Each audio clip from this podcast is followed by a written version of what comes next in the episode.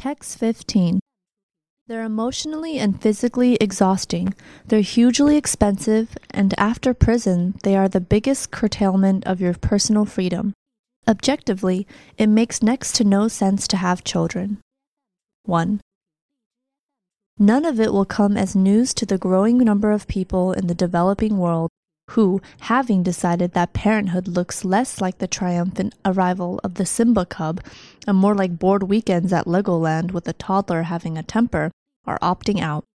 A child free life, either by choice or circumstance, is increasingly, if not the norm, then not exactly the abnorm either.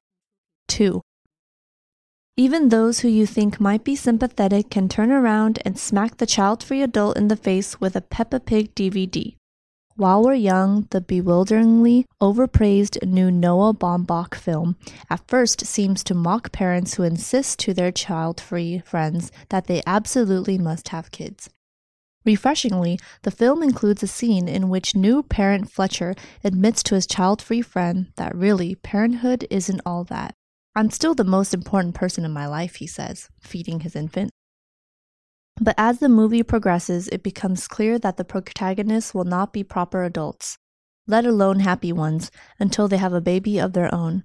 All the mistakes they've made, the film suggests, are because they've been trying to compensate for the empty childlessness of their lives.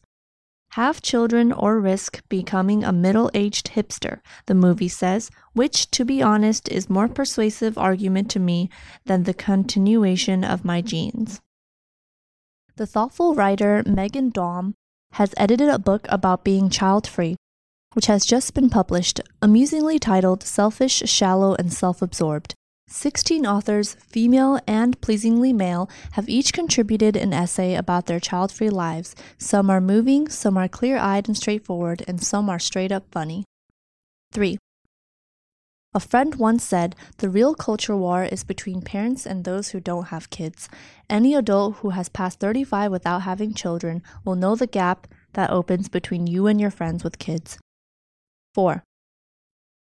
The child free adult worries of having to plan a social life around other people's nursery schedules. The parent is just flat out weary. Daum has suggested that some parents may feel jealous or even threatened by those who opt out of having kids, especially parents who felt that it was something they had to do. Those who feel constantly judged for not having children laugh sadly at this jealousy. Contrary to what society still might claim, there is no right answer when deciding about parenthood. 5. Because the grown up truth is, when it comes to regret, everyone's a winner. And the flip side is, when it comes to personal fulfillment, everyone can win again too. A. I suspect both parties are riddled with a fear of future regret regret for what they've given up by having kids, regret for what they've given up by not. B. And yet it is still treated by the media, by pop culture, by society as something that needs to be explained or justified. C encouraging women and men to really assess their own lives, circumstances, values, and desires, and evaluate whether a child is an addition they want, not only helps individuals to make more informed and affirming decisions, but sheds light on the many factors that make reproduction so fraught.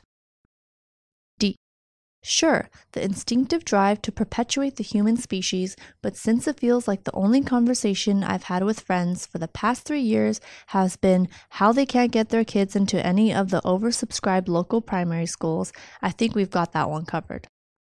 E. What struck me most while reading it is that the reasons the writers give for not having children ranging from a fear of passing on certain genetic traits to simply wanting to retain one's freedom, were far more thought through than the ones parents generally give for opting in.